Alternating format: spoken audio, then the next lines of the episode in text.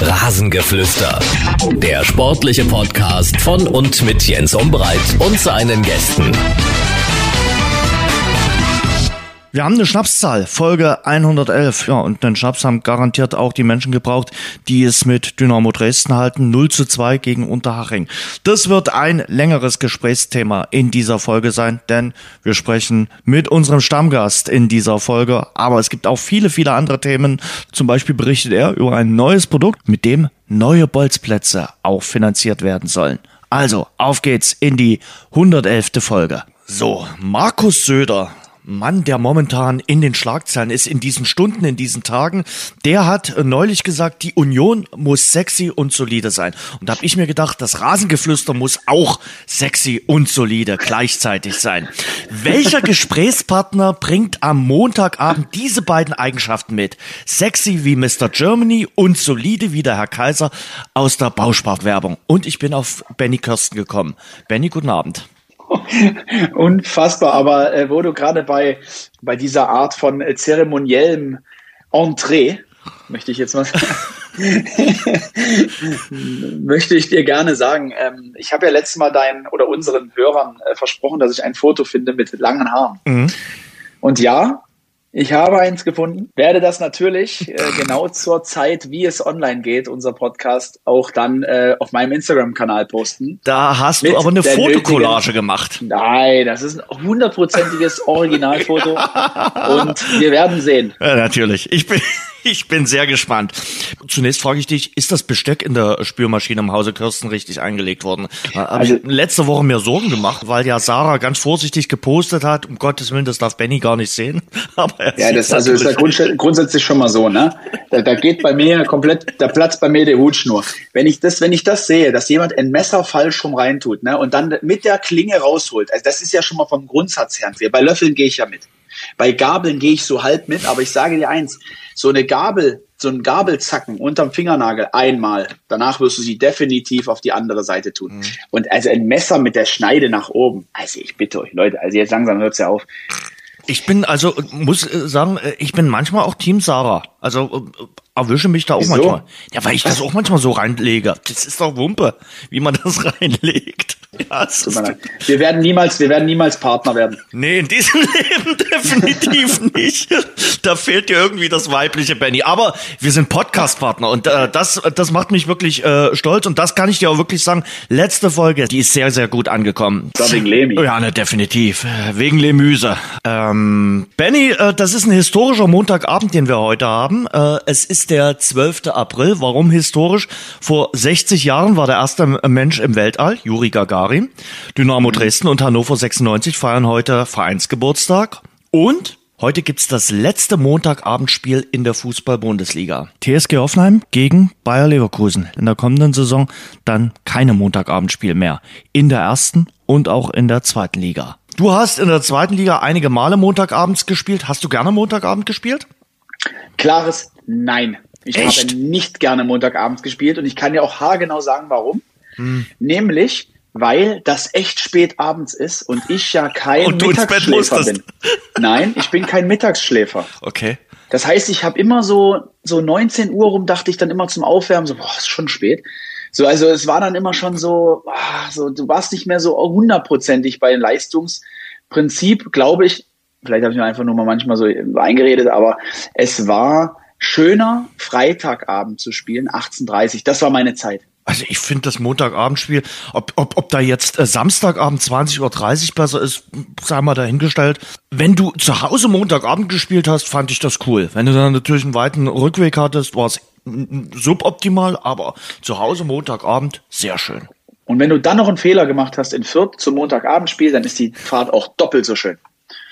Ist dir am Montagabend mal ein Fehler in Fürth passiert? Ich glaube ja, ne? Ich glaube ja. Und zwar ja. kann ich dir ganz genau ja, ja. sagen, was war. Das war die 4-0 Fürth, oder?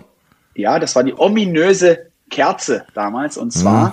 ein hoher Ball, vorher ein gesprengter, nasser Rasen und ich wollte ihn wegfausten, habe es eigentlich auch erfolgreich geschafft. Dann hat aber Stieper damals Wolle geschossen und Mravac hat den damals ins Tor abgelenkt und damit waren wir 1-0 hinten nach 10 Minuten oder so. Ähm, was danach war, ist egal, mir persönlich egal, war zwar eines meiner besten Pre-Fehler spiele, aber es war ein 4-0 und ich war bedient ohne Ende. Dann lass uns ja, weil natürlich auch viele äh, jetzt neugierig sind, was sagt denn der Benny jetzt äh, zur Situation bei Dynamo Dresden?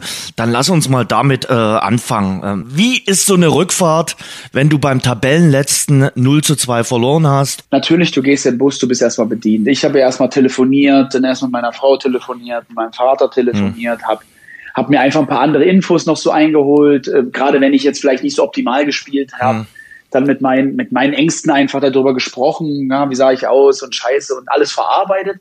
Was ich dann aber wichtig finde, ist, da bin ich, da, da erzähle ich dir auch gleich ähm, eine kleine Anekdote gerne. Ganz kurz, wird ähm, im Bus selbst auch nochmal telefoniert? Also äh, tele ja, ja, quatschen da die Spieler das, also, auch? okay. Na, das, ja, das muss man aber auch. Also ich finde ja, heutzutage ähm, äh, zum Spiel, ein, zwei Stunden bevor man ins Stadion das, fährt im Bus, das ist No-Go, da hört jeder seine Musik, da sollte auch nicht mehr telefoniert werden, ja. kannst sicherlich noch eine SMS schreiben. Obwohl ich dir auch wieder sage, da ist der Deutsche Fußball sehr ernst. In. Holland zum Beispiel schreiben die noch in der Mannschaftsbesprechung in der Kabine, äh, kurz bevor du aufs Feld bist, noch eine SMS. Also überhaupt kein Thema. Hm. Und das stört keinen, auch ein Trainer nicht, gar nichts. Aber die Deutschen sind da noch sehr, sehr ernst.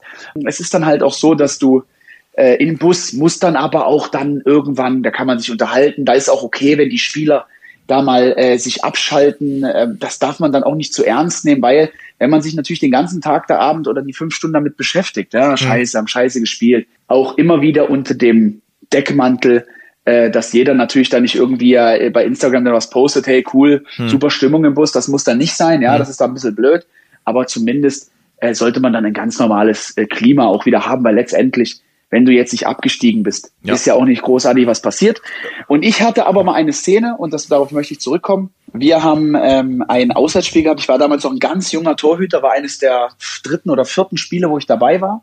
Da haben wir, ich weiß nicht mehr ganz genau, welches Spiel es war, es könnte Werder Bremen zweite Mannschaft auswärts gewesen sein. Bin mir aber wirklich nicht sicher. Und da haben wir verloren. Und da sind wir nach Hause gefahren und ähm, wir wollten gerade aus dem Bus aussteigen oder waren zumindest kurz vorm Stadion. Und da habe ich einmal gelacht im Bus nach vier, fünf Stunden Fahrt. Und da hat damals Rüd Kaiser sich umgedreht und hat mich zur Schnecke gemacht ob ich denn nicht wüsste, was hier los ist und äh, was für eine Situation sich der Verein befinden würde. Und da habe ich dann äh, gesagt, äh, Trainer, bei allem Respekt, ich glaube, da bin ich der Letzte, der das nicht weiß, in was für einer Situation der Verein hier steckt. Habe aber, wie gesagt, mich später dafür nochmal entschuldigt bei ihm, dass ich das gesagt habe, aber er hat das verstanden und war sehr, eigentlich eher überrascht, dass ich doch so eine klare Meinung hatte. Deswegen hat er dann auch gesagt, dass er weiß, wie ich es gemeint habe. Spannend. Unser Eins erlebt das ja nicht mit, äh, was da dann im Bus äh, vorgeht, vor dem Spiel, nach dem Spiel. Und deshalb finde ich das äh, wirklich äh, sehr interessant. Was hast denn du dann auf, der, auf, auf so einer Rückfahrt gemacht? Also wie gesagt, du hast gerade gesagt, du hast ein bisschen telefoniert. Wie schaltet man dann ein bisschen ab? Es kursiert ja dann immer die Mehr, na, der ein oder andere Spieler, der steigt im Mannschaftsbus ein und dem ist das dann auch egal, wie das Spiel war. Boah, das würde ich jetzt nicht so sagen. Also ich glaube schon, dass jeder, weil man, also man, vielleicht der ein oder andere würde sich so ähm, vielleicht so geben, ja, das mhm. Gefühl vermitteln, mich juckt's nicht, aber eigentlich mhm. juckt's schon jeden. Mhm, ja, sei denn, du hast jetzt irgendwie einen Vierjahresvertrag bei, keine Ahnung, bei Augsburg unterschrieben und wechselst sowieso im mhm. Sommer, da mhm. kann es schon mal sein, dass der sich nicht so viel Platte macht. Aber in der Regel ist es ja auch deine Leistung, die da irgendwie im, im Fokus steht und dann ist es schon so, dass die, ähm, dass die sich natürlich Gedanken machen, weil du willst ja auch nicht in der Zeitung nächsten Tag lesen, dass du eine 5 hast. Ja, das war ja früher dann auch nochmal so. Aber, aber da, aber warte mal, da, da habe ich ja gelernt, äh, das sagt ja der Profi von heute, ich lese keine Zeitung. Ja, ja, ja liest keiner, liest keiner. nee, nee, ich habe auch nie Zeitung gelesen, nie. Ich habe immer, ich habe ganz, ich habe nie Zeitung gelesen. Es ist auch immer so, alle, alle lesen die Morgenpost nicht. Auch komischerweise oder die Bild aber jeder weiß, was drinnen steht. Da sind wir doch ehrlich, na klar lesen wir sonst hätten, das wäre ja die Auf, auflagenstärkste Zeitung Deutschlands. Also am liebsten liest du natürlich, der, der Benny Kirst, der war gestern wieder eine Vollmaschine. Kam nicht so oft vor, dass das drinnen stand, aber eher so. Hat solide gehalten. Ja, sowas. Nee, aber du hast natürlich geguckt, dass du, das ist aber auch menschlich, dass du vielleicht noch gut wegkamst. Ich habe mir immer mehr in die Hosen geschissen bei der Traineranalyse nächsten Tag, weil ich war immer sehr selbstkritisch. Ich habe dann immer mehr Fehler gesehen an meinem Spiel als tatsächlich meine Mitspieler oder mein Vater oder so und habe dann immer so in der Trainerkabine, in der, in der, in der Mannschaftskabine gesessen und habe immer gedacht, boah, hoffentlich haut er mich nicht in die Pfanne. Vor allem. Das war meine Bedenken immer. Weil du saßt ja dann auch da und du, ich habe ja letztes Mal schon gesagt, dann trinkst du halt mal deine drei Weizen, dass du dann auch mal ein bisschen schlafen kannst, weil ich konnte nie schlafen. Hm. Aber das habe ich auch schon ein paar Mal im Podcast hier gesagt, das ist langsam langweilig. Wir müssen Quatsch. überlegen, ob wir uns, ob wir mich austauschen. Nein, um Gottes Ich kann nicht mehr das leisten, was ich in den letzten Wochen geleistet habe. Apropos austauschen. Jetzt sind wir nämlich bei Unterhaching gegen Dynamo. Jetzt hat der Trainer ja. äh, Markus Kauzinski rotiert, hat vier neue Spieler gebracht. Das hat jetzt nicht so wirklich funktioniert. Ich fand aber die Intention, das zu machen, hat es durchaus gegeben, weil die letzten Spiele liefen ja nun nicht wirklich so und deshalb gab es sicherlich Gründe für ihn zu sagen, okay, ich versuche mal was oder ist das ein No-Go? Absolut gar nicht. Also ich verstehe auch die Diskussion nicht, muss ich ganz ehrlich sagen, unabhängig der Ergebnisse, verstehe ich die Diskussion nicht, dass man über eine Rotation in einer solchen Situation und Saison äh, diskutiert. Also und das, das waren ja gestern keine äh, Amateurfußballer, die da aufgelaufen sind, sondern das waren für mich äh, konkurrenzfähige äh, Spieler, die da äh, ihren, äh, ihre Chance von Anbeginn bekommen haben. Es hat nicht funktioniert, aber trotzdem genau. die Intention. Okay. Das, genau, ist richtig. Du sagst es richtig. Es hat nicht funktioniert, ist auch eine Erkenntnis. Und man muss ja auch mal sehen, was machst du denn mit einem Jungen, der wir nehmen jetzt mal ähm, äh, Diawusi zum Beispiel. Diawusi. So, ich habe jetzt das Testspiel gesehen gegen hm. Jena, fand ich jetzt gut. Hm. Ja, es ist ein Regionalligist, auch gut. Regionalliga ist auch gut, äh, Jens. Du bist hm. ja immer so Regionalliga ist nicht so deins und aber Regionalliga Jena ist jetzt keine Laufkundschaft, mhm. sicherlich in einer anderen Situation, kaum Training, kaum Wettkämpfe. Und da hat er halt eben sich angeboten. Und warum soll man so einem Jungen dann nicht einfach mal als erster Platz, erster, nicht letzter oder vorletzter oder drittletzter, nein, erster. Da kannst du so einem Jungen doch mal eine Chance geben. So, jetzt hat's nicht geklappt. Okay, dann ist es so. Dann hat aber auch jetzt unabhängig von dem Jungen jetzt, ja, dann ist ja auch mal so, dass ein Spieler sagt, Trainer, ich brauche mal eine Einsatzzeit, ich will mich zeigen. Ja, das ist ja auch mal als Trainer wichtig. Okay, ich gebe dir die Einsatzzeit, aber dann will ich sehen. Mhm. Ob das jetzt hier so war, das wissen wir nicht. Ne? Also ist nur rein spekulativ. Aber das ist natürlich auch bei mir in meiner Mannschaft früher so gewesen. Hat einer gesagt, ich will spielen, ich will spielen. Ja, und als er dann gespielt hat, ja, dann ist dann, das ist dann das, was man dann haben muss. Aber okay, das ist jetzt, hat gestern halt nicht so gut funktioniert, aber das heißt ja deswegen nicht, dass jetzt irgendwie die Meisterschaft äh, verloren ist. Es heißt, ist doch gar nichts passiert. Und solange von unten keiner überholt, ist der Dynamo gar nicht in der, in der Not, unbedingt zu gewinnen. Ja, äh, dazu klar, vielleicht gleich. Also ich finde, es war keine B11, die da gestern gespielt hat. Du hast kein Signal Nein, also an irgendjemanden aus, ausgesendet. Ey, wir reden über, über Drittligaspieler. Genau. Äh, äh über, über Marvin Stefaniak. Wir reden über so Niklas Kreuzer. Ja. Wir, ne, wir reden über gestandene äh, Dritt- und Zweitligaspieler, die da gestern auf dem Platz gestanden sind. Also natürlich war es keine B11, aber es ist auch mal eine Tagesform entscheidend und für Unterhaching ging es um alles. Das war die letzte Chance, nochmal mitzu, äh, mitzuschwimmen. Und ich kenne einen äh, Reporter, der schon gesagt hat, Unterhaching ist für mich abgestiegen. Ist gar nicht so lange her. Jetzt beenden wir hier das Rasengeflüster. Also jetzt willst du mir noch kommen und sagen, Unterhaching steigt nicht ab. Okay. Ähm, ich lege ich, ich, bin, ich bin ja gestern auch angefahren worden. Ja, du hast ja hier schon vor, vor drei oder vier Wochen erzählt, Dynamo steigt auf. Ja, man muss ja hier auch Prognosen wagen. Wenn ich Mensch. hier wachsweich immer sage, äh, nee, das passiert nicht oder das könnte passieren. Sind doch, was ist aktuell, wenn heute vorbei ist, steigen sie auf. Richtig. Ich also ich lege mich fest, Unterhaching steigt ab und Dynamo steigt auf. Gut, könnt ihr mich äh, dann am 12. April 2021 festnageln. Ich, ich hab's gesagt. Zurück zum Spiel. Du fängst gut an, 20 Minuten. Und dann reißt aber irgendwann komplett der Faden. Also ab der 20. Minute können jetzt drüber reden. Klar, wenn Stefaniak das 1 zu 0 macht, läuft das Spiel anders. Aber irgendwann reißt der Faden. Und da frage ich mich, warum? Erklär's mir bitte. Ich glaube, ist auch nur meine eigene Einschätzung. Ich fand eigentlich die ersten 25 Minuten eigentlich gut. Muss ich, ich klipp klar sagen. Ich fand es gut, Dynamo war aktiv, haben nicht viel zugelassen. Das, was auf, auf Brollos Tor kam, war nix. Hm? Also war kein, kein Problem. Ähm, ich glaube, der Knackpunkt so ein kleines bisschen war die vergebene Chance, wo man dann gemerkt hat, scheiße, der hm. musste eigentlich sitzen. Hm. Weil das ist unser Spiel. Früh in Führung gehen, hm. verwalten. Das ist so ein bisschen in den letzten Wochen immer wieder aufgekeimt dass Dynamo früh geführt hat oder mhm. sehr, sehr früh auch das Spiel entschieden hat oder entscheiden wollte und es meistens auch geklappt hat. Meppen zum Beispiel, sehr frühes Tor. Dann hast du, dann hast du gegen wen Wiesbaden frühes Tor gemacht. Mhm. Gewinnst beide Spiele. Mhm. Das, das sind halt solche Momente, die dir als, als Tabellenführer mhm. aller Union Berlin 2008, 9 dann auch natürlich so eine Sicherheit geben, auf, äh, das Spiel zu gewinnen und am Ende auch aufzusteigen, weil du das dann runterspielen kannst. Ja, und ähm, das ist halt eben nicht passiert. Du hast das Tor nicht gemacht und dann kriegst du, du kannst nicht alles verteidigen. Das funktioniert einfach nicht. Das, das ist eine, ein Trugschluss in der dritten Liga zu glauben, du beherrschst einen Gegner. Du bist selbst Drittligist. Und deswegen kannst du einen Gegner nicht beherrschen. Bayern München kann Drittligisten beherrschen. Bayern München kann Augsburg äh, beherrschen. Aber Dynamo Dresden kann und Unterhaching, auch wenn sie letzter sind, nicht in 90 Minuten beherrschen. Ja, wir müssen wegkommen davon, dass die dritte Liga eine fußballerische Glanzliga ist und dass da in irgendeiner Weise eine Mannschaft so stark genug ist, dass sie in jeder Liga auf einmal äh, einen schlagen können. Aber als Tabellenerster, wenn du gegen den Tabellenletzten spielst und du dir diese Punktedifferenz äh, anschaust und auch dir den Kader anschaust, dann muss sich doch das irgendwo widerspiegeln. Und das hat sich dann. Aber vergiss mir bitte nicht, dass Dynamo sehr viele Verletzte hat. Ja. Also da waren ein, ein, ein Meyer hat nicht gespielt, ein, äh, ein Hardy ist seit seit äh, Monaten schon raus. Chris Löwe, der ist einfach Stammspieler. Ne? Weihrauch, also man kann sich ja, also wir sind. Es ist jetzt nicht so, dass wir hier überleg mal, was wir schon für teilweise schwere Verletzungen gesehen haben. Also wir haben, wir haben zwei Kreuzbandrisse, mhm. wir haben eine Sprunggelenksruptur, ähm, mhm. wir haben ähm, Muskelfaser, also mehrere schon gehabt, wir haben einen Hardy mit, mit einer Knieverletzung, mhm. Definition jetzt erstmal egal. Wir hatten einen Yannick Stark, der eine Schulterverletzung hat und da nicht operiert wurde. Und jetzt kommen wir noch zu den Sperren. Ich, also ich würde jetzt gerne mal Ausfallquote haben und dann halt eben auch mal, wie Dynamo permanent kompensiert.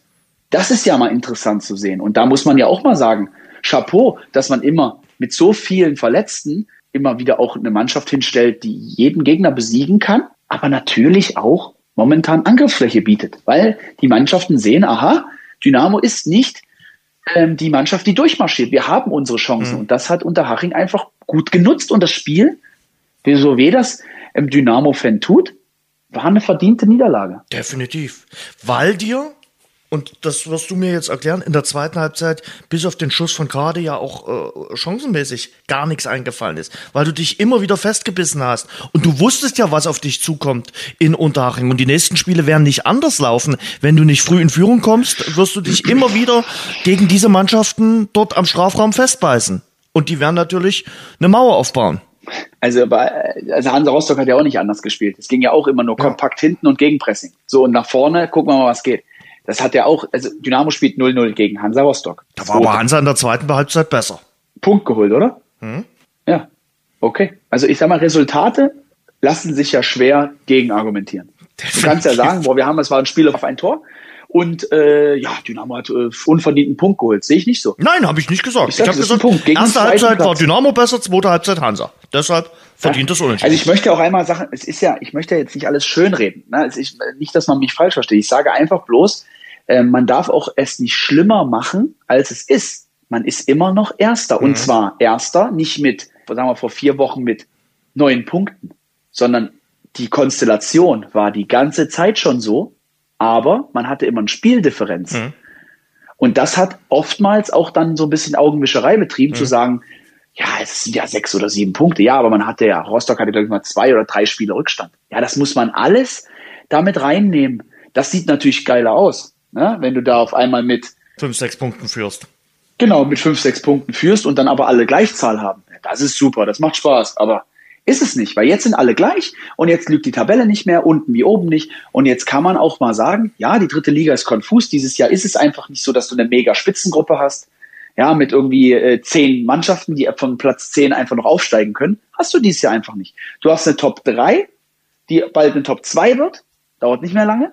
Und dann hast du, der auch 60 ist für mich, ich würde es mir wünschen, toller, toller Traditionsverein, hat trotzdem echt eine Mammutaufgabe vor sich, um oben nochmal reinzurutschen.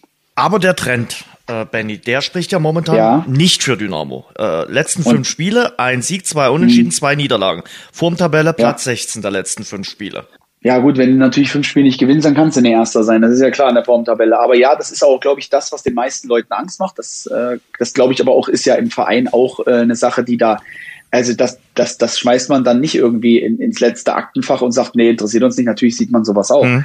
Äh, man, man muss es bloß nüchtern, und das sage ich ja, nüchtern und neutral analysieren, woran liegt was. Und das ist aber ja nicht die Aufgabe von mir, von dir oder von, ähm, von, äh, von Fans, sondern das, die Verantwortung selbst hat der Verein ja, und äh, natürlich ähm, die Mannschaft. Und das ist das, was entscheidend ist. Äh, alles andere kann nicht geändert werden. Es ist ja keine normale Saison. Ich würde auch behaupten, äh, wenn wir Zuschauer hätten, dann würde es auch ähm, andere Ergebnisse geben weil dich das zu, die Zuschauer in Dresden natürlich nochmal pushen. Und das fehlt, aber das fehlt jedem. Das ist eine Gleichstellung aller Vereine. Aber es ist etwas, was man nicht außer Acht lassen darf. Und man darf das immer nicht alles so brutal negativ bewerten. Das, das will ich auch nicht. Also wie gesagt, äh, du hast alle Argumente weiter in der Hand. Du bist Tabellenerster, aber ich genau. will halt auch ein paar versuchen, ein paar Punkte äh, anzusprechen, dass du beim Tabellenletzten verlierst, dass da die Stimmung nicht himmelhoch jauchzend ist im Dynamo-Land, ist klar. Und wenn du, wie gesagt, von den letzten fünf Spielen nur eins gewinnst, wenn du seit 348 Minuten kein eigenes Tor geschossen hast,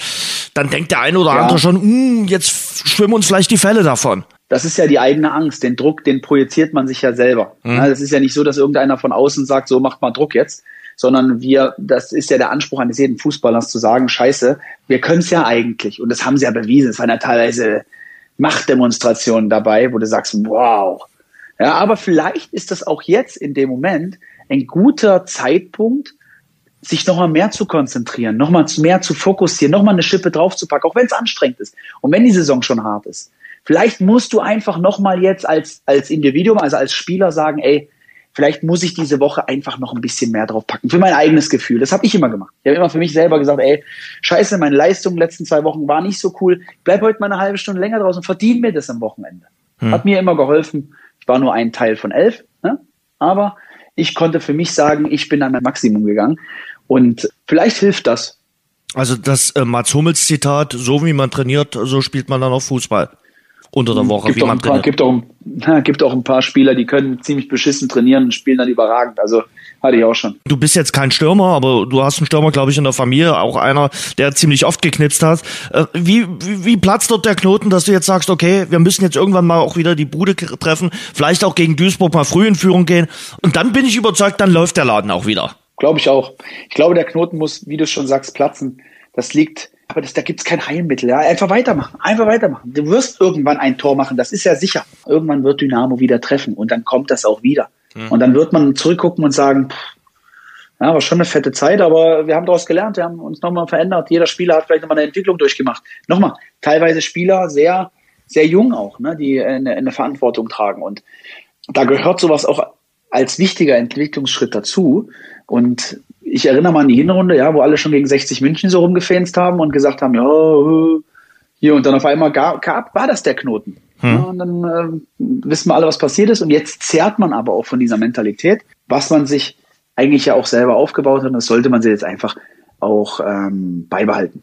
Jetzt ist man, du hast das schon gesagt, äh, es ist eine besondere Situation äh, durch die ganze Corona-Lage. Man ist ja relativ abgekapselt. Man ist wirklich als Team zusammen und die Chemie im Team muss ja wirklich äh, gut sein. Natürlich fehlt jetzt glaube ich, auch ein Spieler wie, äh, wie Wiegers, der, der sicherlich auch jemand ist, der in der Kabine immer mal seine Meinung anspricht. Der fehlt jetzt verletzt, aber kriegst aber von außen ja nur bedingt was mit. Also erstmal äh, finde ich auch sehr gut, dass ähm, von außen nicht jeder weiß, was in der Kabine abläuft. Mhm. Das ist schon mal ziemlich wichtig, weil viele Dinge würden wahrscheinlich anders wahrgenommen werden oder äh, sensibler bewertet werden, als es wirklich ist. Man muss überlegen, eine Mannschaft ist am Tag, in der Woche, jeden Tag zusammen mhm. und dann noch mehrere Stunden. Und dann muss man ja auch sagen, das klingt vielleicht ein bisschen komisch, man duscht zusammen, man man sitzt in der Kabine zusammen, man redet über viele Dinge, der eine redet darüber, der andere darüber.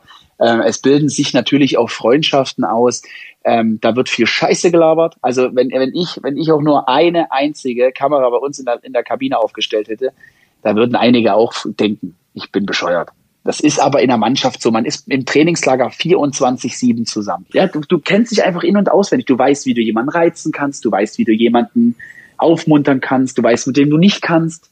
Ja, man ist, es gibt nicht, ich kann mit jedem super cool. Ja, das gibt's ist klar. Nicht. Das gibt's ja im, ne? im, im, Berufsleben sowieso. Ja, aber das so. ist ja, wird ja immer so gesagt, ja, wir müssen alle, wir müssen elf Freunde sein. Ja. Nee, ihr müsst ihr nicht. Ihr müsst auf dem Platz, müsst ihr eine Mannschaft sein, professionell sein.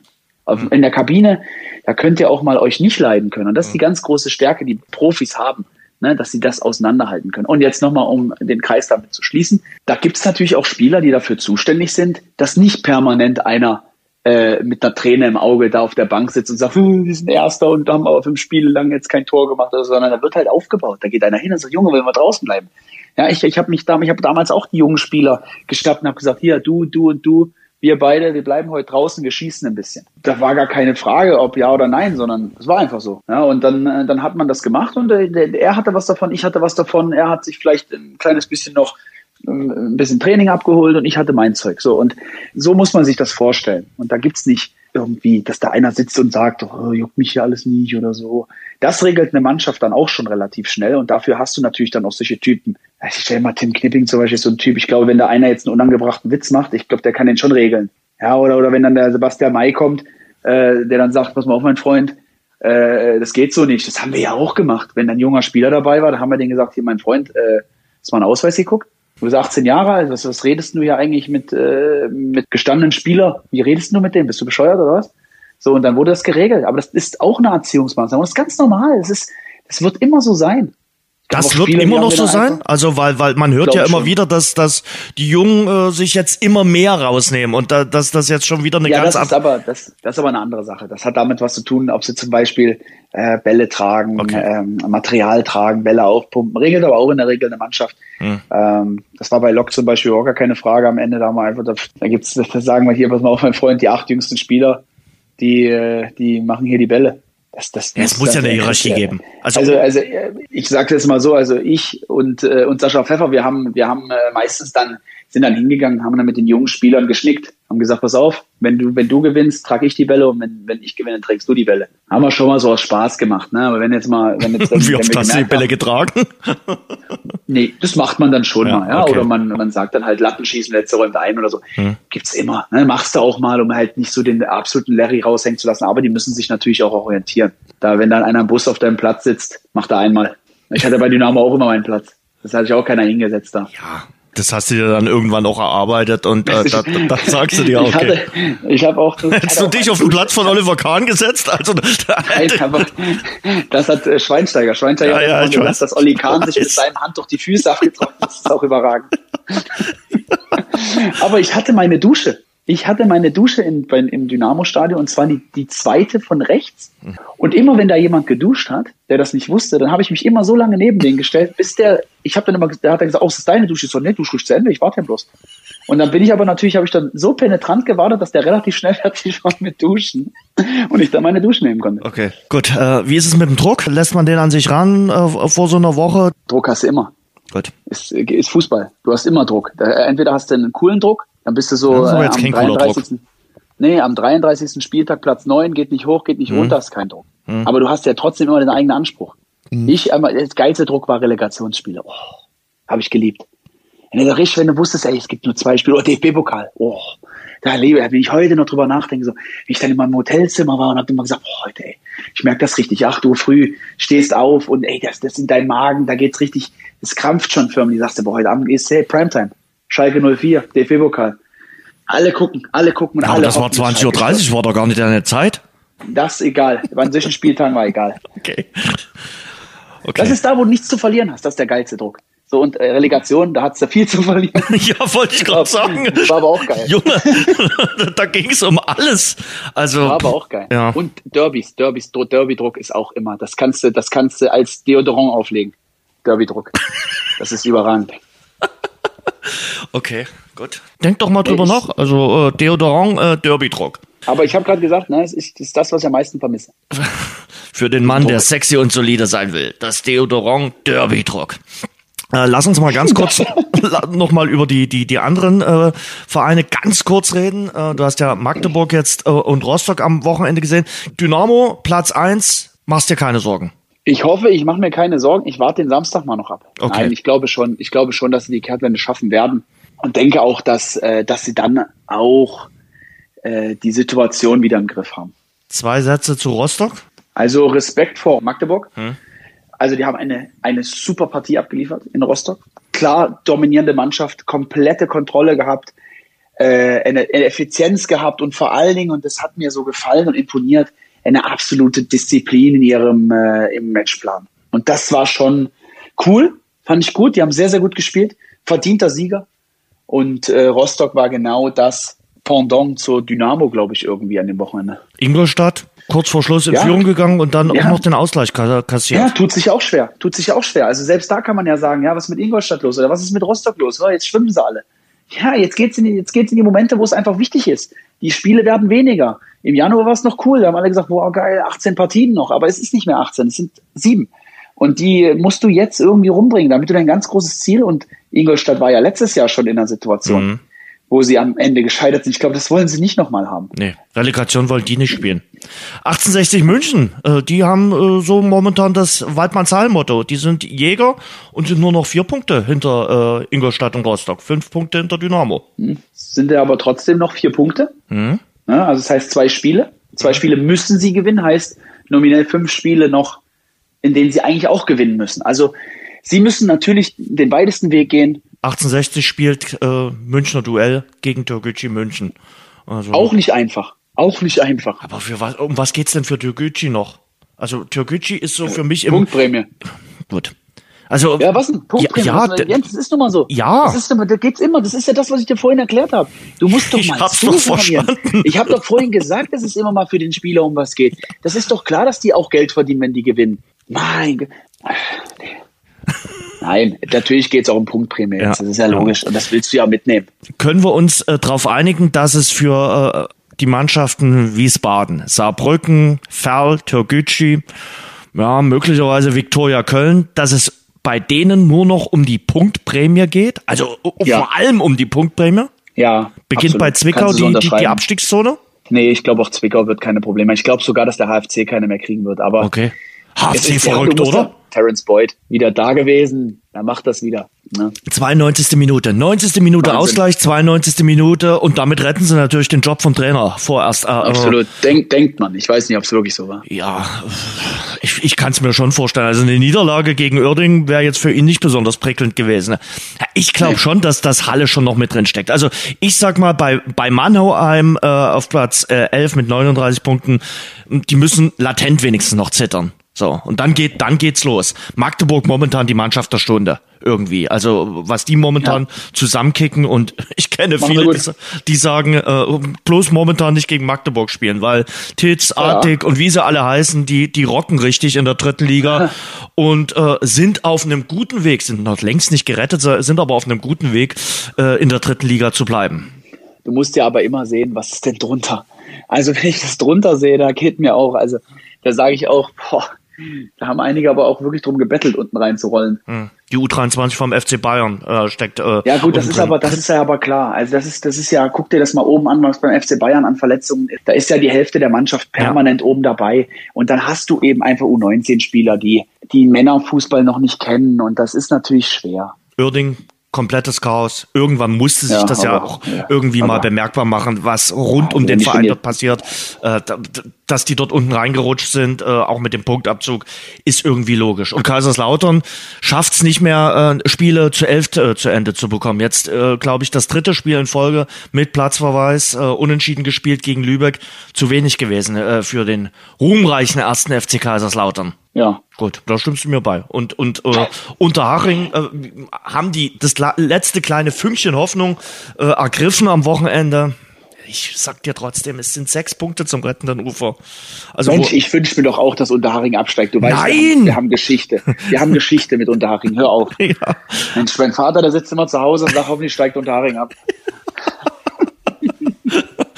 Das, das, welche Erinnerung hast du an diesen Samstag eigentlich, äh, wo, wo das vergeigt wurde? Also, ich habe geheult, Mann.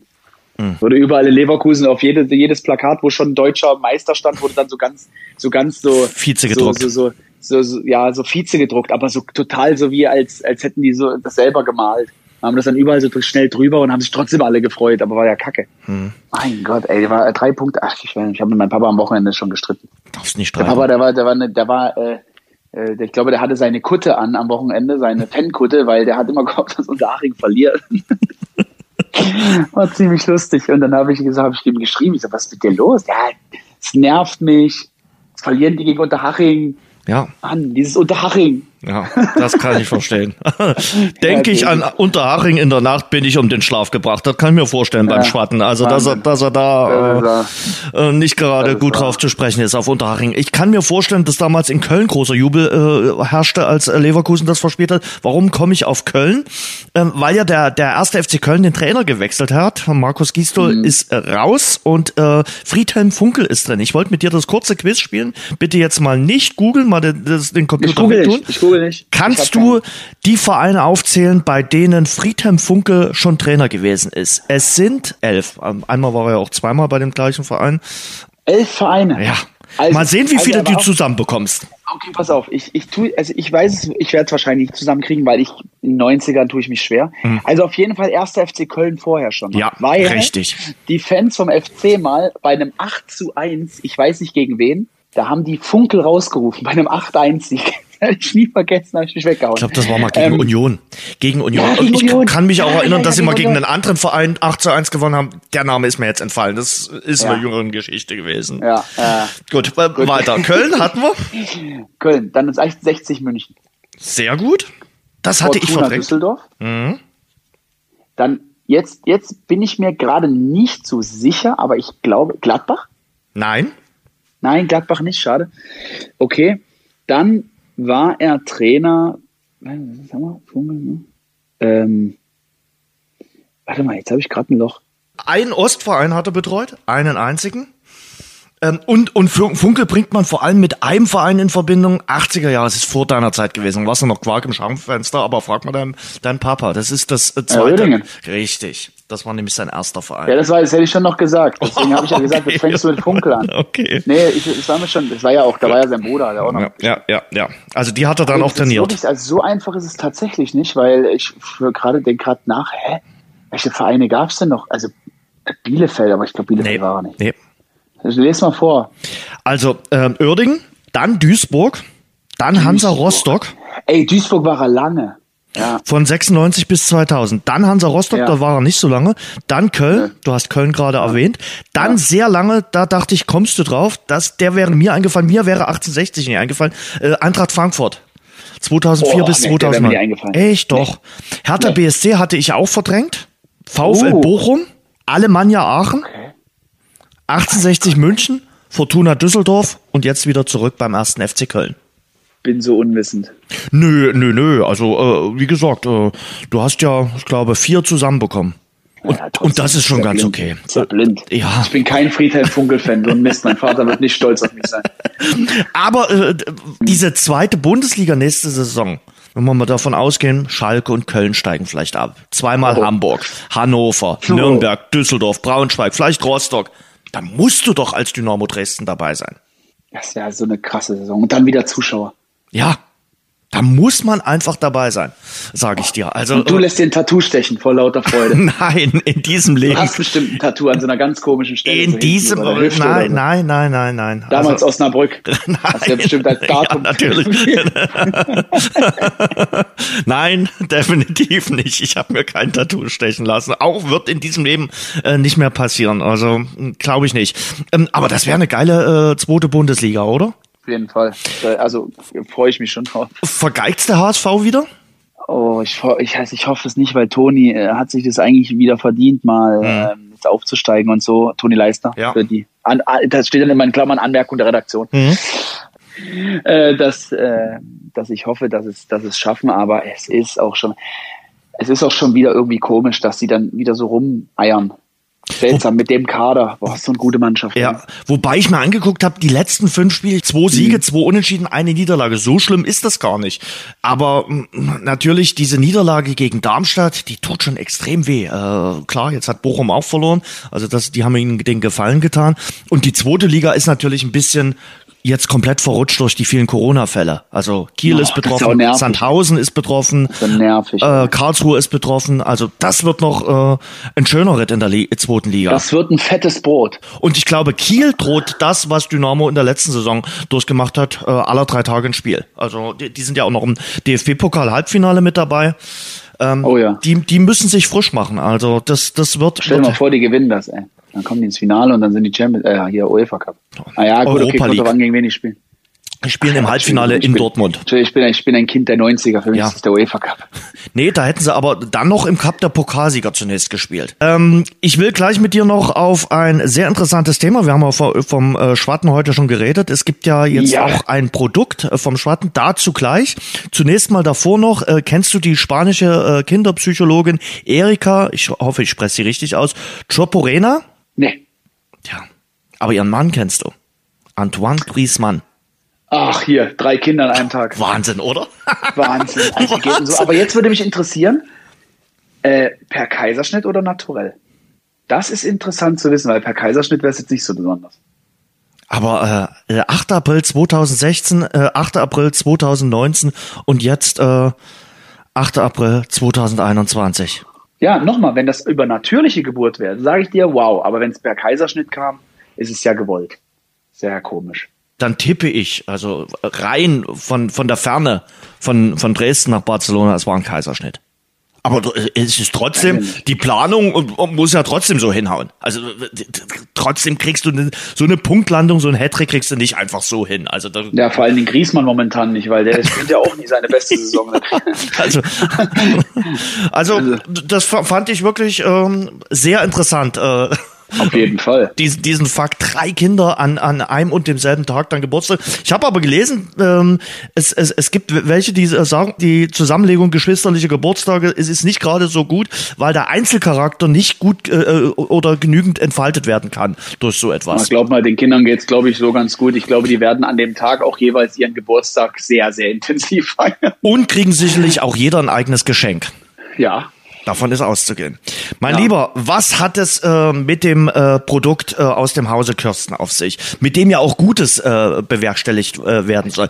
Erklär mal zunächst die Geschichte. Das Ganze hat ja eine Vorgeschichte von dem, was ihr ja. jetzt treibt. Natürlich hat das eine Vorgeschichte. Also wir reden ja hier im Großen und Ganzen erstmal über den Schwatten-Gin. Also der Spitzname von meinem Vater äh, ist ja der Schwatte. Mhm. Und ähm, die Vorgeschichte ist, dass wir letztes Jahr im Dezember haben wir einen sehr stark limitierten Stiftungsgin rausgebracht. Das hatte aber erstmal, war das erstmal so eine Testsache. Hm. Ich hatte jemanden kennengelernt, äh, der mit mir das äh, geplant hat.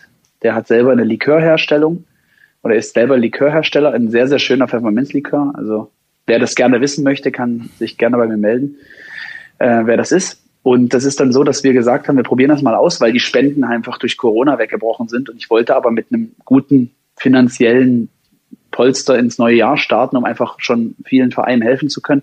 Und wir wussten aber ja nicht, wie es anläuft. Wir haben damals gesagt, Mensch, 99 Flaschen A, 99 Euro mit neun Botanicals drin, ein Liter, ähm, eine eigens angefertigte Flasche. Also das Getränk war wirklich, das war top. Also im Einzelhandel wäre das auch für weitaus mehr noch reingegangen. Aber wir haben quasi einen, einen sehr, sehr hohen Spendensatz, mhm. fast über 6000 Euro damit machen können. Und alle äh, Flaschen waren damals in der Nacht auf den 4. Dezember, den Geburtstag von meinem Vater, sozusagen ausverkauft. Der hatte 55 Prozent Alkohol und der hat, äh, weil mein Vater 55 geworden ist und so war das recht rund und ähm, damals waren die Anfragen so krass und auch der Einzelhandel hat halt angefragt, ob es auch einen, einen Gin gibt, der flächendeckend in Handel gehen könnte. Und da haben wir halt so erstmal uns Gedanken drüber gemacht und habe das erstmal so ein bisschen zur Seite geschoben und irgendwann habe ich das aber nochmal angesprochen. Mein Vater hat dann gesagt, pass auf, wir machen das so, ähm, wir gründen jetzt mal eine eigene Firma und äh, planen das mal durch und dann gucken wir mal, ob der Hype dann halt noch da ist oder mhm. nicht. Und dann haben wir uns aber dazu entschieden,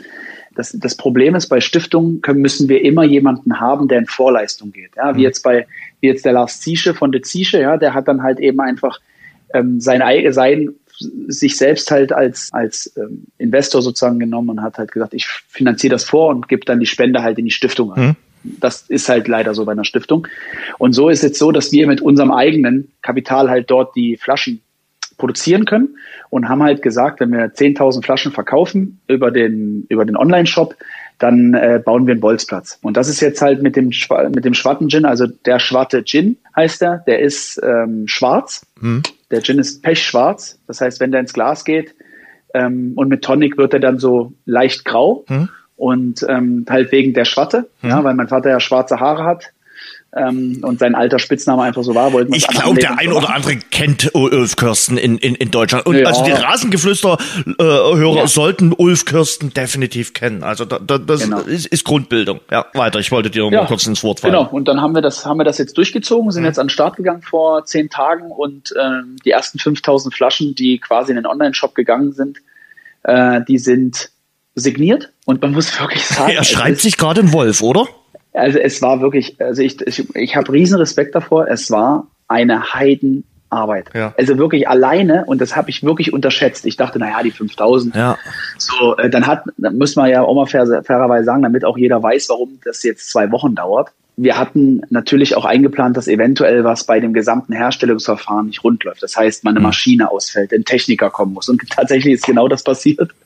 Wir konnten ein bisschen später anfangen, erst also am, am Donnerstag, komplett zu unterschreiben, haben vorher bloß so kleine Chargen bekommen, weil dann die Maschine nämlich äh, Probleme machte. Und so konnten wir dann erst am Freitag komplett damit abschließen. Und jetzt muss Papa diese Woche auch nochmal kommen, einfach noch äh, die restlichen zu unterschreiben, weil es sind natürlich nicht die ganzen 5000 sofort rausgegangen.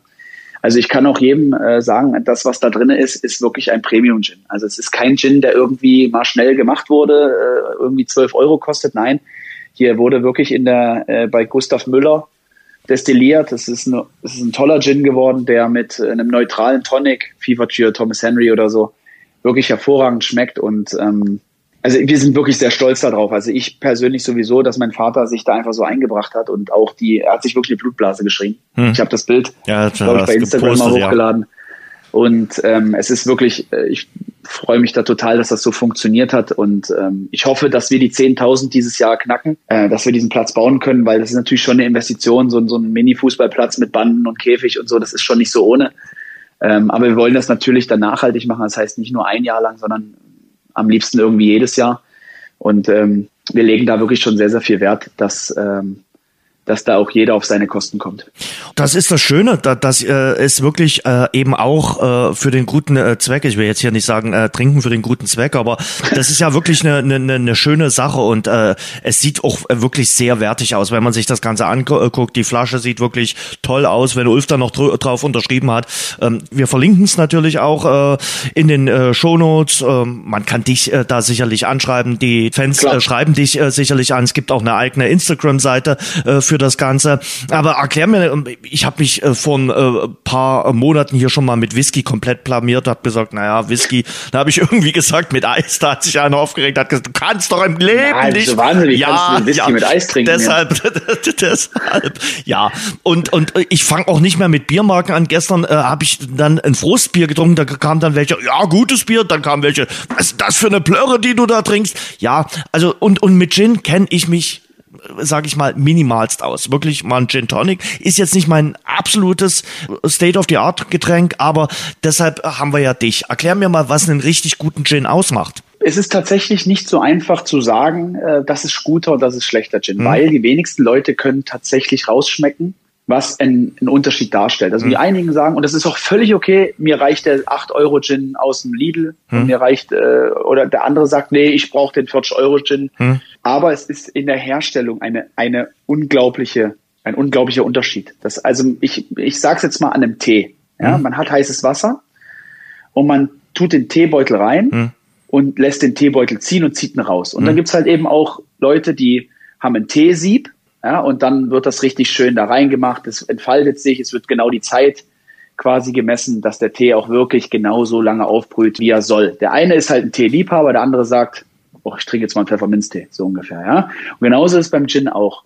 Ähm, der Gin, den man industriell hat, ist meistens so, die Botanicals werden in den Gin reingeworfen, der wird aufgekocht oder der wird halt eben einfach erhitzt und dann wird irgendwann einfach die Zutaten mit rausgenommen und das ist dann die Suppe, so ungefähr. Und, aber ich hoffe jetzt nicht, dass sich irgendjemand angegriffen fühlt. Ja, also es gibt Unternehmen, die werden das bestimmt auch genauso toll machen, wie, wie wir das jetzt gemacht haben. Also wirklich dann in den Destillationsverfahren, wo wirklich ein, ein Brenner da ist, der die genauen Zutaten kennt und die dann auch weiß zu behandeln. Der weiß dann halt, okay, nach so und so vielen Minuten bei so einer Hitze kommt äh, die Zutat raus oder die Zutat raus.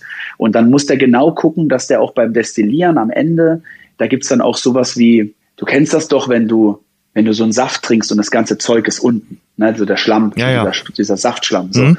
Und das ist halt eben, das weiß der auch, ja, dann ist er halt, und das letzte Stück ist sehr intensiv, mhm. das erste ist nicht so intensiv und dann mischt er das nochmal. Also es ist wirklich ein Kunstwerk, das Ganze. Und ich war, wir waren mega interessiert, das zu sehen und wir durften auch die erste ähm, Abfüllung selbst begutachten und es war natürlich Wahnsinn, mhm. ähm, wie, wie vielschichtig sowas ist. Man denkt, das ist so einfach, aber es ist es nicht. Man ist da stundenlange, das sind stundenlange Prozesse. Und ähm, am Ende, wir haben jetzt unseren, unseren Fokus auf Gurke und Minze gelegt. Erstens, weil mein Vater sehr gerne Gurken-Gin trinkt und weil er damals, vielleicht weißt du es noch mal, ein Interview mit einem Pfefferminz-Kaugummi gegeben hat. Ja. Und das haben wir als, das haben wir als Aufhänger für die Pfefferminze genommen. Ähm, und haben wir aber auch einen wirklich ausgeglichenen Gin. Also es ist jetzt nicht so, dass du den trinkst und sagst dir, wow, der schmeckt ja völlig pfeffrig oder sowas, mhm. sondern ähm, ich empfehle jedem, der Gin trinkt, den vorher einmal pur zu trinken, um einfach zu spüren, aha, okay, das sind wirklich die, die Geschmacksnoten und dann erst mit einem Tonic als Longdrink zu mixen und auch bei einem Tonic immer darauf achten, wenn man das erste Mal das macht, mit einem neutralen Indian Tonic oder so, also nicht mit einem Holunder Tonic, weil der häufig eine andere Note mit reinbringt. Und der Papa trinkt den zwar gerne mit Orange, ist aber eigentlich nicht üblich sondern man trinkt den immer mit etwas, was auch in dem Gin destilliert wurde, um das hervorzuheben. Also wenn Gurke drin ist, kann man eine Gurke reintun, kann man aber auch Pfefferminze reintun, wenn das ein Pfefferminzblatt einfach nur mal als Topping. Stark. Und äh, wie kriegt man das Schwarze hin? Also äh, in, in dem äh, ja, das ist jetzt, das ist natürlich jetzt Farbstoff, aber das ist, es ist auch nicht so einfach, da so natürlichen Farbstoff irgendwie zu kriegen, ja. weil das natürlich ein sehr dunkler ist. Es ist natürlich ein ganz normaler Lebensmittelfarbstoff, hm. logisch. Also ist jetzt nichts Bedenkliches. Wir haben das natürlich auch vorher ganz normal ins Labor geschafft, äh, wurde alles getestet. Also das ist, ähm, wir sind da auch insgesamt sehr nachhaltig geblieben. Also wir produzieren hier in Dresden, wir füllen ab hier in Dresden. Ähm, wir haben alles, was wir kriegen konnten, aus Dresden auch verwendet für die Flasche. Ähm, die Flasche kommt aus Italien, das konnten wir leider nicht hier machen. Aber wir wollen auch in den nächsten Jahren, also es darf auch keiner glauben, dass das jetzt irgendwie ein Jahr ist und vorbei. Nein, also es ist, es ist viel angedacht. es wird auch übers Jahr hinweg und auch an Weihnachten nochmal ein paar Spezialsachen geben, die jetzt schon auch in den trockenen Tüchern liegen. Gerade Weihnachten aufmerksam sein. Es wird nochmal eine limitierte Edition rauskommen, auch das. Aber das ist alles noch äh, Herbst und Winter und dann auch ähm, sind ein paar Specials angedacht, die einfach mir Spaß machen, das zu entwickeln so. Und Großartig. Mein Vater da einfach ähm, eigentlich, eigentlich ist es eher so eine Huldigung für meinen Papa. Ja. Ich finde es cool. Also ich, ja. ich, Papa ist ja sehr inaktiv und ich finde irgendwie, da kannst du auch was draus schaffen. Auf jeden Gerade. Fall. Also und und die Marke ist einfach cool und äh, das muss man einfach sagen. Und im Hintergrund steht dann eben auch der Bolzplatz äh, pro 10.000 äh, Flaschen und äh, damit äh, ist der Stiftung auch wieder was Gutes getan und äh, damit haben dann alle was davon. Äh, Habe ich richtig gelesen, Benny? 39,90? 39,99. Wir haben immer auf 99 abgerundet. Siehst du? Okay. Also alle äh, Infos dazu äh, würde ich äh, verlinken und äh, das ist eine feine Sache und ähm, halt uns immer mal mit auf dem Laufenden. Also weil ja jeder trinkt, hat man Gin Tonic getrunken, es sei denn man ist absoluter Anti-Alkoholiker. Ansonsten äh, weiß man, glaube ich, über Gin jetzt nicht ganz so viel immer Bescheid und äh, da ist es cool, dich da an der Seite zu haben. Ich habe noch ein paar. Ja, also mich kann auch mich kann auch jederzeit jemand anschreiben, wenn er eine Frage hat oder so. Also ich bin da immer da. Sehr ich, cool. Ich trinke ja auch gerne Gin Tonic. Also ich, ich hätte das nicht mit meinem Papa zusammen oder Papa hätte das nicht mit mir zusammen gemacht, wenn ich ihm nicht gesagt hätte, so, pass auf, das und das ist cool. Ja, er trinkt zwar auch gerne Gin, aber er ist jetzt nicht der, der jetzt irgendwie sieben Flaschen zu Hause hat. Ähm, ich sammle ja sowas auch. Also ich mhm. freue mich auch immer über, wenn Fans, also wirklich, da geht mir auch, da merkt man auch, dass Leute irgendwie zuhören. Ne? Ähm, dass dann auch mal hier und da jemand äh, vorbeikommt und sagt, wenn ihr hast heute Geburtstag, ich habe dir hier was Feines mitgebracht oder ich krieg irgendwo aus einer anderen Stadt was geschickt und die sagen einfach hier, ähm, wegen dir bin ich damals zum Fußball gegangen oder so. Das, das finde ich ja immer total geil, ähm, dass man halt so, einen so einen Fußabdruck hinterlassen hat und die Menschen einfach dann sagen, ich habe gehört, du trinkst gern Gin, hier, das ist aus meiner Heimatstadt oder so, das ist aus meinem cool. Dorf. Also ich mhm. bin ja, ich liebe ja auch Dorfbier. Also wenn einer sagt, hier, äh, ich komme aus Buxtehude, guck mal hier, wir haben ja äh, eine eigene Brauerei. Das ist, das finde ich sowas von cool persönlich. Also da bin ich auch mega dankbar immer. Und da lässt man halt auch gerne, dann man, macht man auch mal gern Posting und so, ne? Ähm, ich habe ja keine Kooperation und ich werde wahrscheinlich auch nie welche machen. Sag so das doch nicht. Influencer. Mhm. Nö, ich finde einfach so, wenn man was cool findet, ne? Und sagt, hey, zum Beispiel Störtebäcker Bier, wie ich das letzte Mal gesagt habe. Ich finde einfach so, wenn man was geil findet, dann kann man das doch auch zeigen, dass man das gut findet und muss nicht immer was dafür erwarten. Es kam keine negative Kritik. Äh, einer hat sogar geschrieben, äh, die, die, die eine Brauerei, die bayerische, guter Geschmack von Benny. Die Nachspielzeit. Ich habe noch äh, hatte zwei drei Fragen nicht gestellt beim letzten Mal. Das würde ich jetzt noch mal mit unterbringen, weil du gerade von Sammelleidenschaft gesprochen hast. Äh, hat einer gefragt, hast du eine eigene Trikotsammlung und wenn ja, gestapelt oder gerahmt?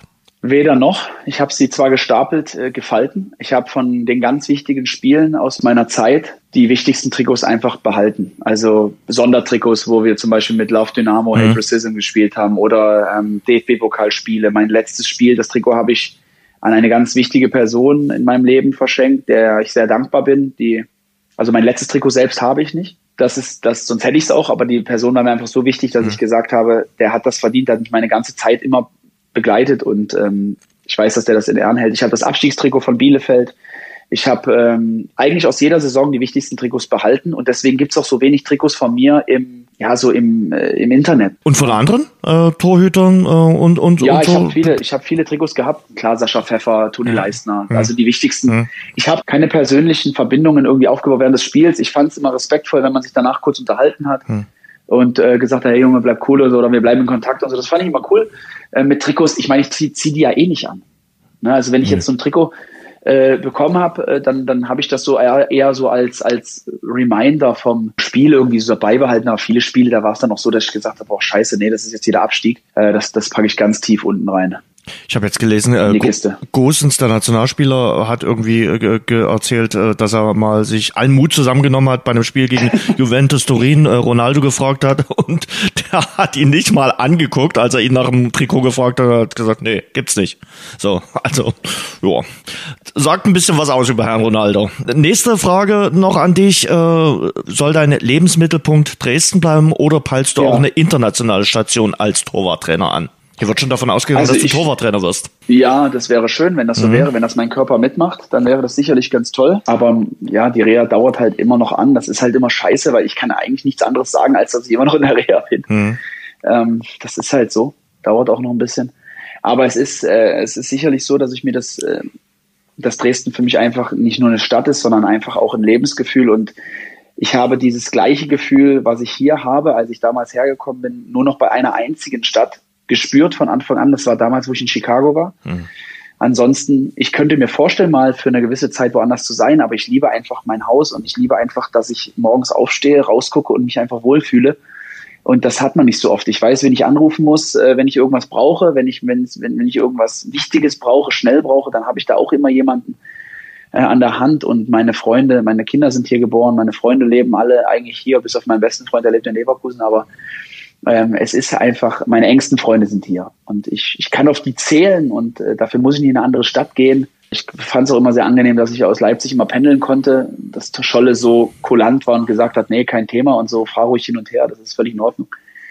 Äh, es, äh, ich meine, ich, ich mache auch kein Hehl draus. Ich sitze gerade bei mir in meinem Schlafzimmer auf dem Bett und gucke halt gerade in die Innenstadt. Das hat gerade so gepasst, dass du es gefragt hast ähm, das war dann immer ein größer Traum von mir, dass ich mir irgendwann mal ein Haus bauen kann, wo ich aus dem Fenster gucke und die Dresdner Innenstadt sehe. Und ich sehe von hier die Frauenkirche und ich bin glücklich damit und ähm, habe den Preis in meinem Körper aber dafür bezahlt eine schöne Hommage an eine tolle Stadt und äh, vielleicht kann der ein oder andere jetzt noch viel mehr verstehen, warum es eben damals so hart für dich war, äh, den Verein zu verlassen und damit dann äh, auch die die Stadt, äh, als du gehen musstest. Äh, letzte Frage, Hörerfrage: Gab es Zeiten, in denen du den Status als Publikumsliebling satt hattest? Nein, niemals. Ich habe das als eine absolute Wertschätzung empfunden, ein Privileg, ein, eine Verantwortung. Ich war, ich habe, ich habe gemocht, Verantwortung zu tragen, weil ich einfach wusste, dass es den Menschen sehr, sehr am Herzen liegt, dass dieser Verein. Ich meine, wir sind ja, wenn wir ehrlich sind, ähm, alle Spieler, die jetzt spielen, spielen ja bloß für die Leute, die diesen Verein groß gemacht haben. Wir sind ja kleine Lichter im Verhältnis zu den Menschen, die da irgendwie an der Ehrenspielführerwand hängen. Ja, also wir sind ja, wir sind ja nichts. In der Geschichte von Dynamo Dresden sind wir ein Mosaikstein, der der an irgendeiner Wand klebt unter einem riesengroßen Gemälde von den ganz großen Spielern. Das ist für mich eine Ehre, einfach in, in diesem 2010 Bereich eine gute, eine schöne Rolle gespielt zu haben. Und ich weiß aber auch, dass es hätte auch noch länger gehen können, wenn ich, wenn vielleicht das eine oder andere besser gelaufen wäre. Aber es ist, war für mich immer, ich habe keinen Tag bereut, keine Sekunde. Ich kann ins Bett gehen und kann sagen, für mich selber, und das war mir immer sehr wichtig, Benjamin, du hast keinen Tag verschenkt. Du hast jede Minute genossen und für mich war das genau das. Es war eine Ehre. Punkt. So sagst du dir selber, Benjamin. Das gefällt mir. Äh, weil wir von, von Legenden sprechen, diese Woche ist ja Traditionstag, da dreht sich alles um das Motto 70 Jahre Dixie Dörner. Die Legende ist im Januar 70 Jahre geworden. Ja, mit der größte Fußballer äh, des Vereins, muss man einfach mal so sagen. Bei Dynamo TV wird es dazu auch einen Film geben rund um Dixie Dörner. Wirklich ein großartiger Fußballer und auch ein Mensch, mit dem man sich immer super unterhalten kann. Das ist einer der, für die wir jetzt im Nachhinein spielen. Genau. Aber ich möchte auch noch mal kurz sagen, Joachim Streich, großer ja, Fußballer, auch wird morgen, geworden. wird morgen ja? 70, äh, genau, äh, auch äh, oder großartig. Ja, wird, ja. 100, wird, 102 äh, Länderspiele DDR, Dixie hat's auf 100 gebracht, wahrscheinlich mit die zwei größten Fußballer der, der früheren äh, DDR. Ja. Letztes Thema. Du bist natürlich auch hier so gerne äh, in Dresden und im Umland, weil du hier nicht weit weg von deinem Haus auch einen schönen Golfplatz hast und weil du ja dem, dem Golfsport sehr frönst. Ähm, aktiv vor allem, äh, aber auch passiv. Hast du den letzten Tag beim, beim Masters gestern geschaut? Hast du zugeguckt, wie Hideki äh, Matsuyama als erster Japaner dieses Masters-Turnier gewonnen hat? Äh Asche auf mein Haupt, nein. Weil, ich kann es ja auch ganz klar sagen, es war die, Wo die Woche war eine Hölle. Und als ich gestern im Bett lag, ist es mir dann, also ich habe gestern Mika, äh, Mika-Dienst gehabt, also ich hatte gestern ähm, Mika die ganze Nacht und ähm, okay. mein Kleiner ist gerade in einem ganz sensiblen Alter, wo er halt eben einfach noch nachts wach wird und dann muss halt Papa oder Mama da sein. Und da wir aber auch noch eine tolle große Tochter haben mit neun Jahren, und die brauchen natürlich genauso, splitten wir uns manchmal auf. Dann darf die Lena bei uns im Bett schlafen, ich schlafe dann bei Mika mit im Zimmer. Und ähm, das ist aber schön. Ähm, und ja, ich freue mich aber trotzdem, ich finde es schön, dass endlich mal auch jemand vom asiatischen Kontinent das Masters gewinnen konnte. Das finde ich immer ganz cool, wenn es dann auch mal so eine, ja, sagt man dazu Anomalie, also sowas, was eigentlich normalerweise gewinnen immer Amerikaner. So, ne? Amerikaner oder cool. Briten, genau. Genau, oder Briten. Und Matsuyama ist halt auch ein Spieler, der total ausgeglichen spielt, der halt, und das mag ich an Asiaten immer, unheimlich respektvoll ja. und äh, cool wirkt. Und ich weiß nicht, da gibt es eine Szene, da hat der Caddy, ich glaube, es war am 18. die Fahne reingemacht und ja. sich vor der Fahne so verneigt. Ja. Oh, das fand ich krass, ja. fand ich cool. Die haben eine Menge Respekt und äh, du musst auch mal sehen, wenn die Asiaten oder allgemein in jedem Sport, wenn die ihre Kabinen, die verlassen die blitzsauber. Ja. Also die haben einen riesen Respekt davor, gastfreundlich und so. Ähm, toll, ich war noch nie in Asien, aber ich würde gerne mal. Das äh, muss ganz, ganz toll sein. Also Japan ist äh, wirklich ein, ein, Reiseland, was es äh, unbedingt mal zu erkunden äh, gilt. Äh, und der, der Premierminister von Japan hat heute gleich gesagt, wir sind so unheimlich stolz auf ihn. Also da hat sich sogar der Premierminister zu diesem Triumph geäußert. Also das zeigt eigentlich irgendwie die Wertigkeit, äh, die da Matsuyama als erster japanischer Mastersieger Herrlich. erreicht hat. Benny, das war eine schöne runde Stunde, würde ich sagen, die wir hier erreicht haben. Äh, wir haben über viele Dinge gesprochen und ähm, ich freue mich. Es war sexy und solide, unser Rasengeflüster, unsere heutige Folge. Und ich freue mich, wenn du wieder dabei bist. Viel Erfolg für den Gin. Äh, wie gesagt, das Ganze werden wir in den Shownotes äh, mit äh, verlinken und äh, grüßen wir den Schwatten. Und dann hoffen wir mal, dass der Optimismus im Hause Kirsten äh, auch über den Samstag hinaus anhält und äh, dass gegen den MSV Duisburg dann endlich mal wieder drei Punkte und ja. vor allem auch eigene Dynamo-Tore Tore auf der Anzeigetafel stehen. Das wäre schön. Benny, schönen Abend. Danke. Danke dir auch. Das war das Rasengeflüster. Danke fürs Hören. Und denkt dran, abonniert uns bei Spotify, Apple Podcast, Audio Now und überall dort, wo es gute Podcasts gibt. Mehr Infos, mehr Hintergründe im Netz auf rasengeflüster.de.